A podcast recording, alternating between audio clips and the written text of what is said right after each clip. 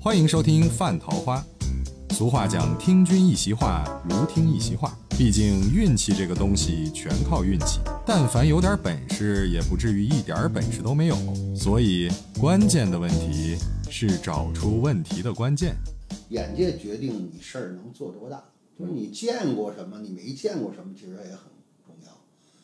你天天好往屋里待，埋头使劲儿，其实你都不知道路对不对，对吧？方向性的到底对不对，或者是说你在制定的这个整个的，不管是公司的发展规划还是人生的发展规划，到底对还是不对？其实包括对很重员要工、对合作伙伴的这种 理解和管理都不一样。所以为什么那些年也在不断的，哎呀，每年一有时间就哎组织，甭管是反正只要是身边有人就一块儿出去转转走走。包括前几年，从一零年吧开始看世界杯，其实看世界杯也是一个由头儿，就是看世界杯，因为世界杯在不同的国家和地区去主办，然后呢，你最起码能走一趟线儿，在这一趟线儿，你去发现这个这些国家的这种风土人情啊，变化，看待事物的不同的这种感知。一零年我们去的南非，嗯，去南非的时候呢，因为既然去非洲嘛，那就先去了肯尼亚，大迁徙，哎，那动物大迁徙，这是那一零年去看，对吧？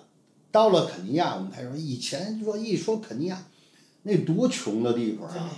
然后呃那是不是那么热？啊然后那个又挨着赤道，是不是感觉这很个原始。对，就是就觉得好像那个吃啊住可能都没有好地儿。可是你去了以后，你才知道，那肯尼亚那个内罗毕那个度假庄园，那真是太漂亮了，真的。然后因为动物多嘛，你要早晨起来，比如说你要是这个你你吃吃早餐的时候，你要把你的那时候还没有什么手手机那么好的功能，大家都用相机照相，然后就是你照相相机说你得拿好，对吧？你得挎好或者把包儿都背好，你绝对不能东西搁在你的餐桌边儿上，餐桌边儿上可能会会被其他动物给你拿走。然后呢，你住的那个哦，担忧的是动物啊，对，就比较高的那个没树有屋，人头是 动物呢，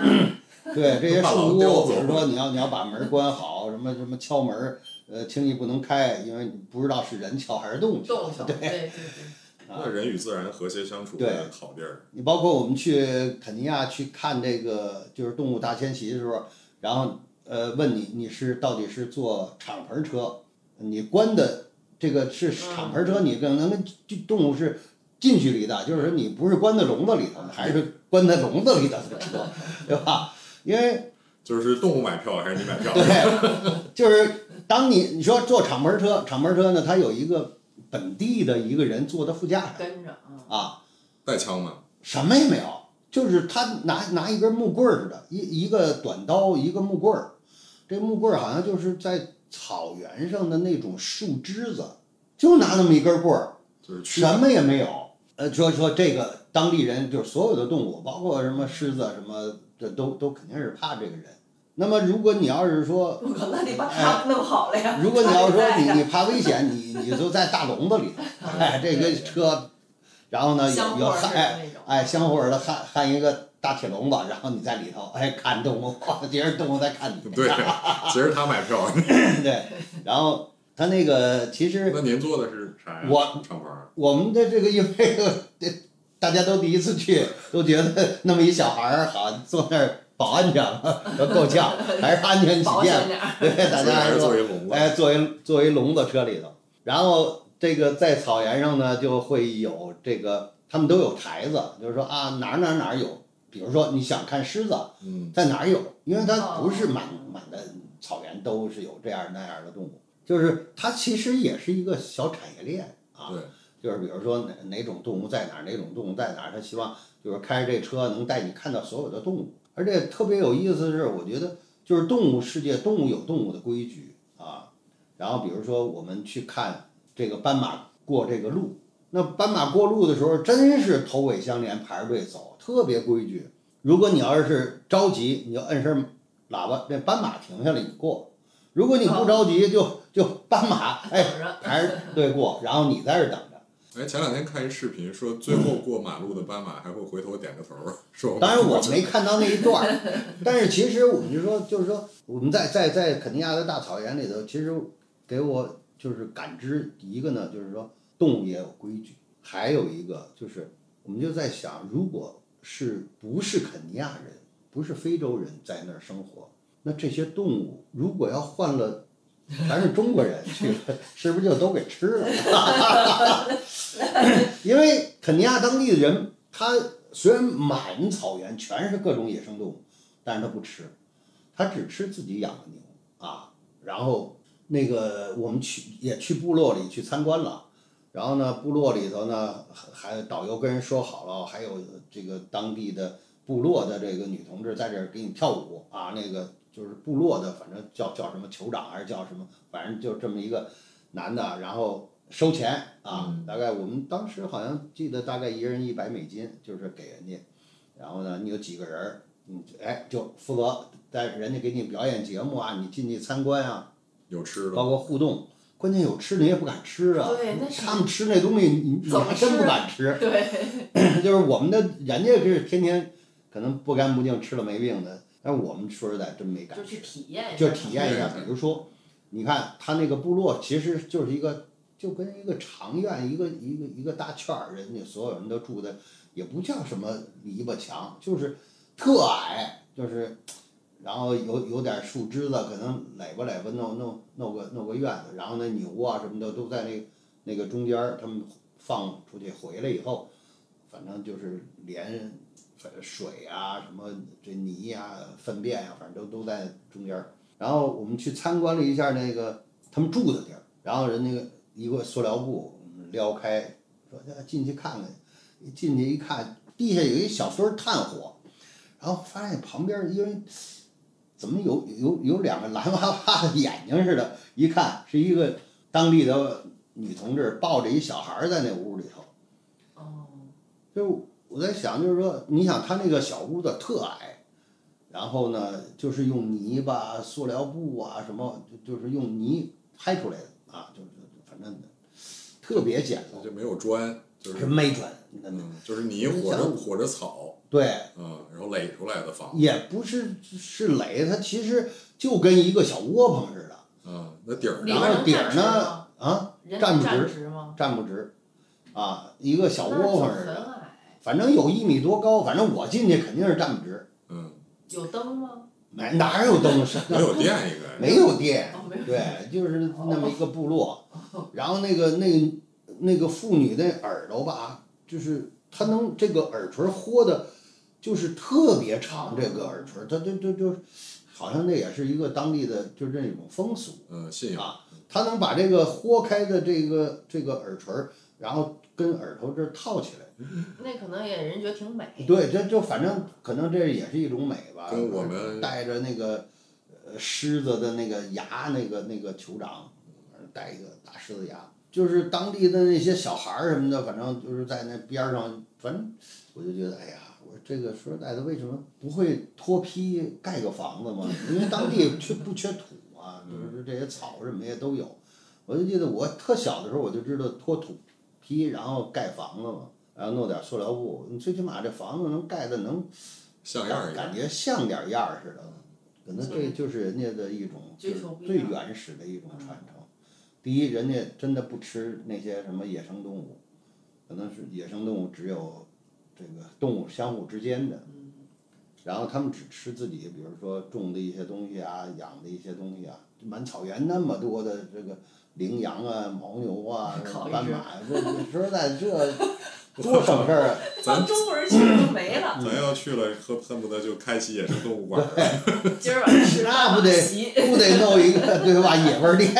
对吧？呃，你越不让吃什么，越越好像越吃啥。中 国人太 那太那聪明那了，马鞭不比驴鞭好，那大补，太聪明 是了。吧？嗯他们有菜吗？蔬菜什么的呢？种呗自个儿种也吗也会重一点儿，感觉就是也也看不出是什么菜来，因为咱也看看不出来是什么菜，因为没看到他们吃什么，确实也没看到吃什么。哎那您说我觉那得度假酒店就是等于，但是那个度假酒店是非常豪华的一个，就是我们首首先第一，刚才在就说内罗毕的内罗毕的一算个，它城中心还是？呃，不是不是城中心，应该也开车在呃有有一段有点像我们的郊区，密云怀柔，呃，对，大概这么个地儿。然后呢，你去看那里头的设备设施啊，都挺好。比较习然后惯。还有舞台，你看我们在那那天正好赶上当地的一个官员，呃，在那儿给夫人过生日，嗯，在舞台的外边儿啊，就是有有一个烧烤区，嗯，啊，这边儿有一烧烤区，还有酒水区，还有这舞台上有唱歌的，那边儿那个我们后来在那个度假村里的参观，还有就是跳舞健身的都有啊。然后肯尼亚的常年的最高气温二十七度，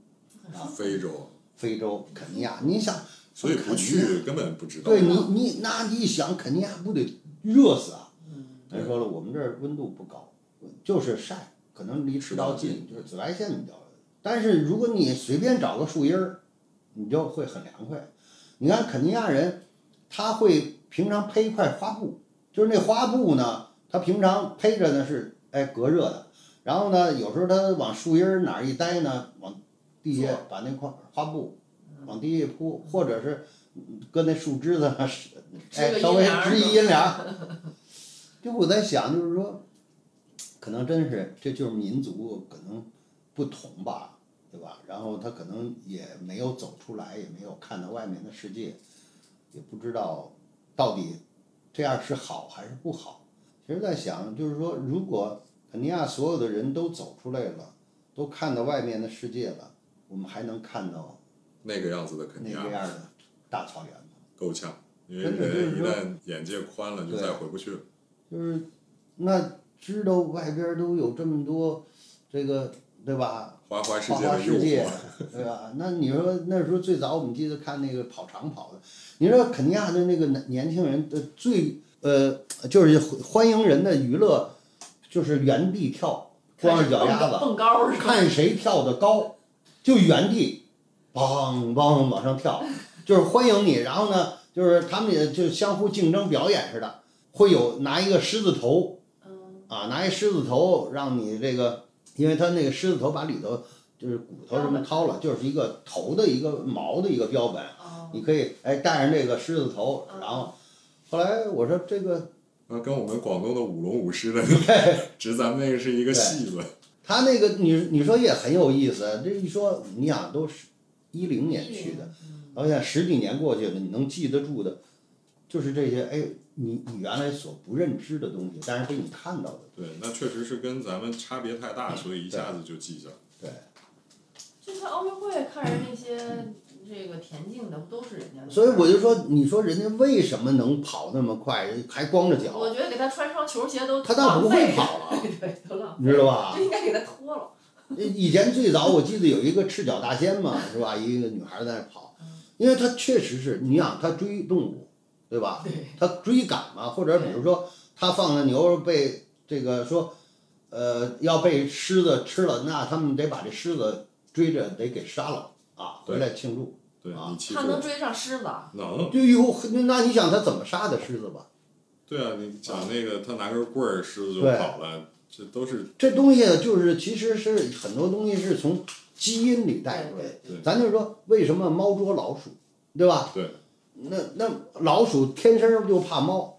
当然了，这我们现在有的宠物猫这是基因改良的不太一样我看见老鼠还发愣啊呢， 你是谁？ 这是个什么玩意儿？但是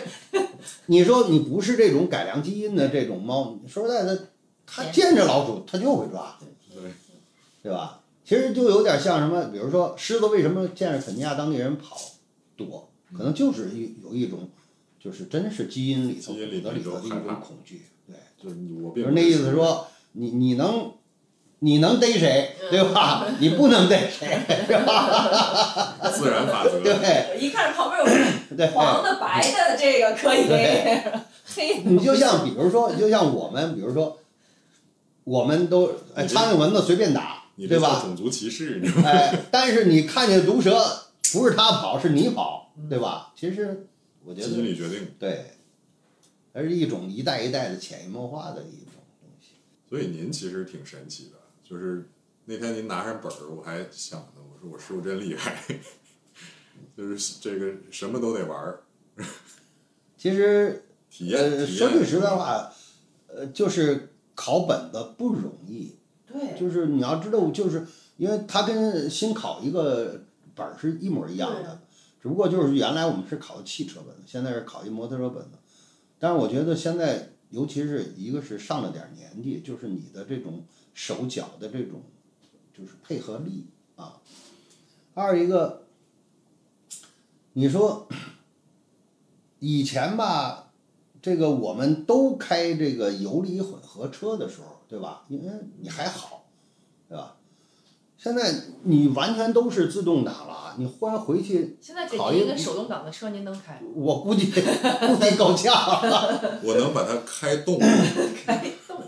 就这个我就记学得会了我往原来最早的时候，我第一次开自动挡车的时候，我一个油门，脑袋直接就撞前挡风玻璃上了啊！就是因为你没想到一踩，对你没想到这这个一一踩油门，当就起步那么快。嗯，因为原来你想一档的起步并不快嘛，对对吧？你给油门儿当，脑袋撞挡风玻璃上。其实翻回头再说，我们现在去考本子，真的，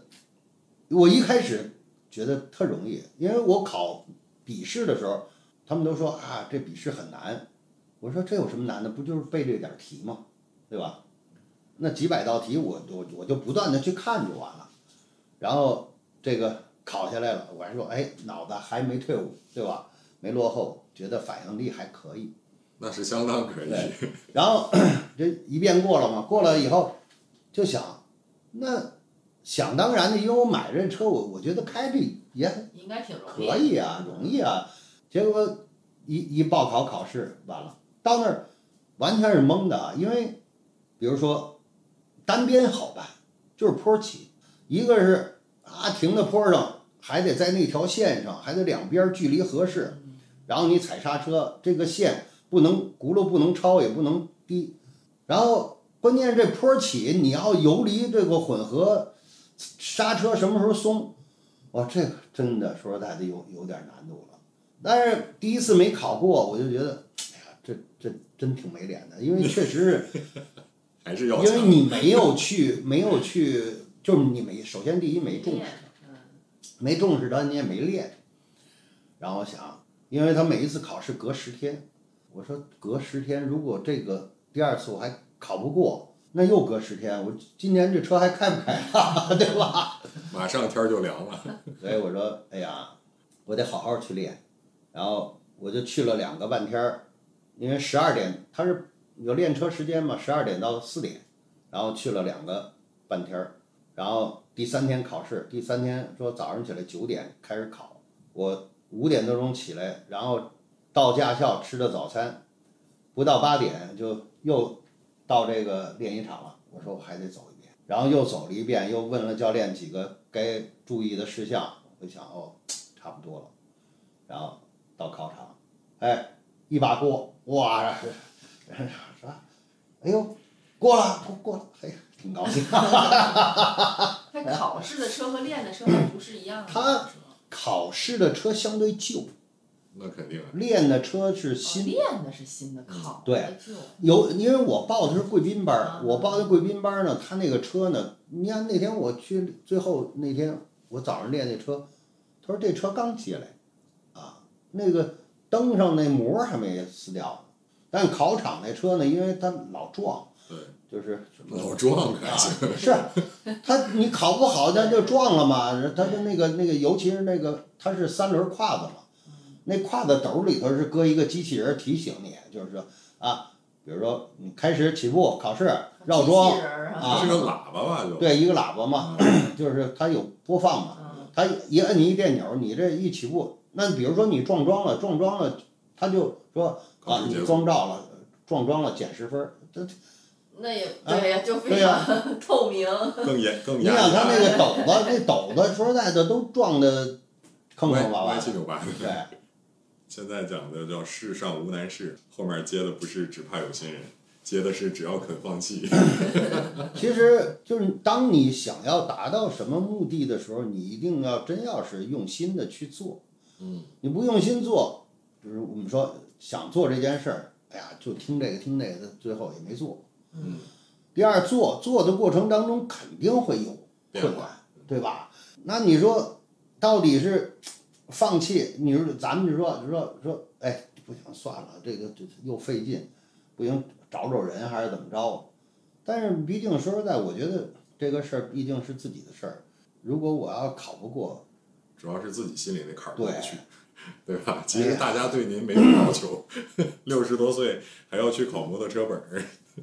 但是哎，考完了就觉得哎特高兴，包括那天考完了以后回来，不是下午开会，就觉得整个的哎呀，包括晚上吃饭、喝酒、聊天都都特开心。那如果我考不过呢，对吧？因为我也想哦，我们开会是早就定好了的，嗯，我往前错，因为我觉得学太早了吧，我也记不住，是就就忘嗯，所以我连续攻，哎，攻这两三天，就临阵磨枪，不快也光嘛，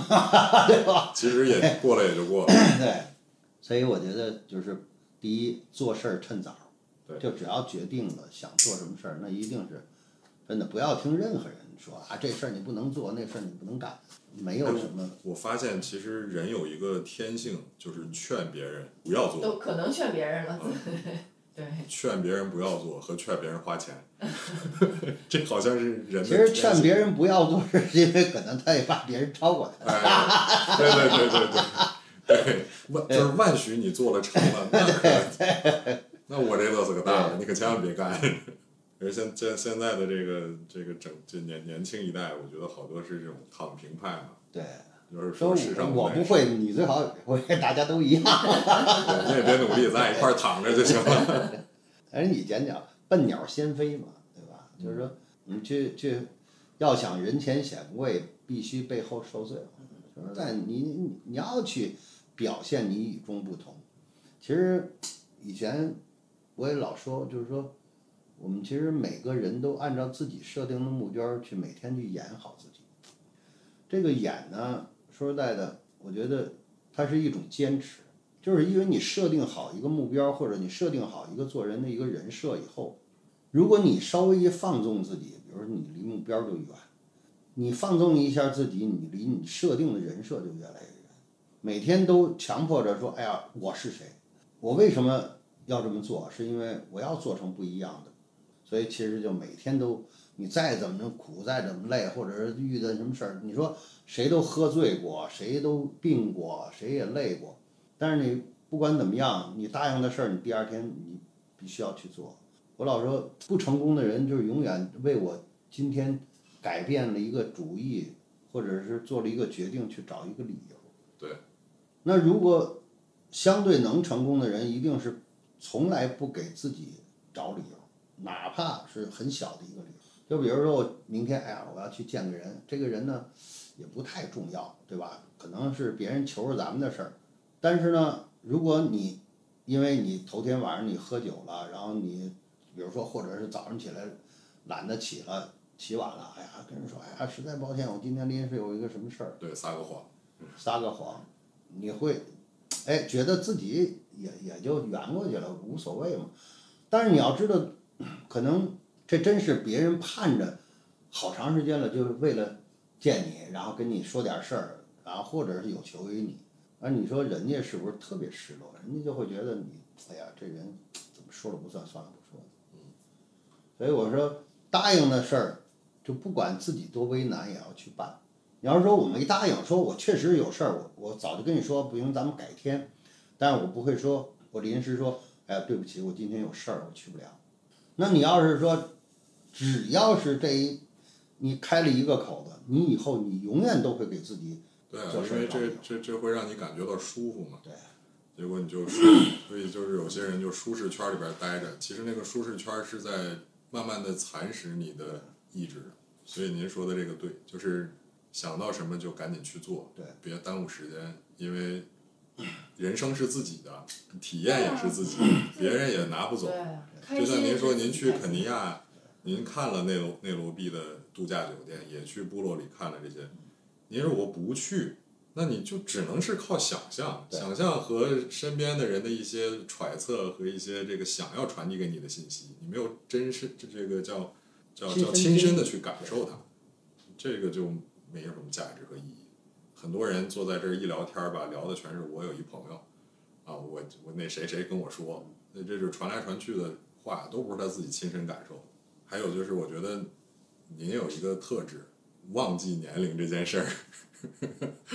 其实有时候我老说，生理年龄不可逆，心理年龄可以随时调整。他做什么事儿？对你，你说你再有钱，你买不过上一秒，对吧？所以生理年龄你肯定逆转不了，你到什么时候，就真的去，可能就是年龄到了。但是呢，你说心理年龄是不是需要可以随时调整？我觉得心态这东西，那一定是就就忘记年龄，对吧？不照镜子，你不就看不到你的真实面目吗？对吧？啊咱照照镜子也挺 好，也行。是，哎呀，这个，但是现在我觉得大家就是在逐渐的进入一个套路时代，就是比如说，咱们举最简单的例子，就是这些女演员们其实越长越一样。前两天又也是刷短视频，看一九八几年，呃呃一八十年代八八五年，一九八五年中国文艺界的一个大聚会在广州。对对，然后这个真的陈强和陈佩斯一起去的。那陈佩斯、朱时茂还是很年轻的状态，包括那个时候的女演员月圆那个我只认出来了刘晓庆，啊，其他的都认不出来。但是一个个长得都是很有特点，对，很好看。那现在这些演艺而且演艺界的人，我这打基开本上手机都一是圆刷，圆乎乎 的那样的，大家都挺正常。像真真实的人类嘛，对，我就信，就是一说女的都白又瘦。这你说演一抗战片子，这男的都得画眼线，对这是不是太？就多可怕！啊就是张艺就是谋不是新拍电影？叫套路呢，就是标标准，就是标准化这三个字儿，其实挺害人的。就女演员的标准化就得是这样的标准，女演员长得都一样，男演员呢也长得都一样。然后大家对于那个，比如说职场的成功，或者是创业的成功，或者是做一个项目的成功，或者是一个工作事项的完成，标准也都一样，就导致大家就警惕性越来越高，然后就想说，哎，比如说做个事儿就要这个东问西问，做调研，做什么，就这些方法论的东西特别多，但是结果呈现出好的结果的事儿太少。就是从从做事儿的角度来讲，叫现在叫论证，说这一个这件事儿，大家讨论一下，到底论证一下是否能成。以我这么多年说实在的，我的经历来讲，我觉得论证完了事儿都成不了，对，有那功夫就干一下试试呗。对啊呀、就是因为别人看不懂才是你的商机，你别人都看懂了，那怎么能体现出你的个性呢？其实论证这事儿就是谁都没自信，对，就是说你你之所以说要去拿出来，哎，跟这请教，跟那请教，就是因为你你还没有完全，首先第一你自己不自信，第二你你自己对你做的这件事儿或者这个产品的不自信。本身也就是七拼八凑的对一个事儿，基本上就成不了。哎，真的就是当你做了一件事儿，你想做一件事儿，你你跟别人一聊，别人都说都反对的时候，我倒觉得你回去可以想想这件事儿可以做。对，可以就想想时间计划了。 因为别人要七嘴八舌一说比你还明白呢，这事儿别做了， 对，这事儿基本上哎不太靠谱。这还是人性，劝别人别干和劝别人花钱。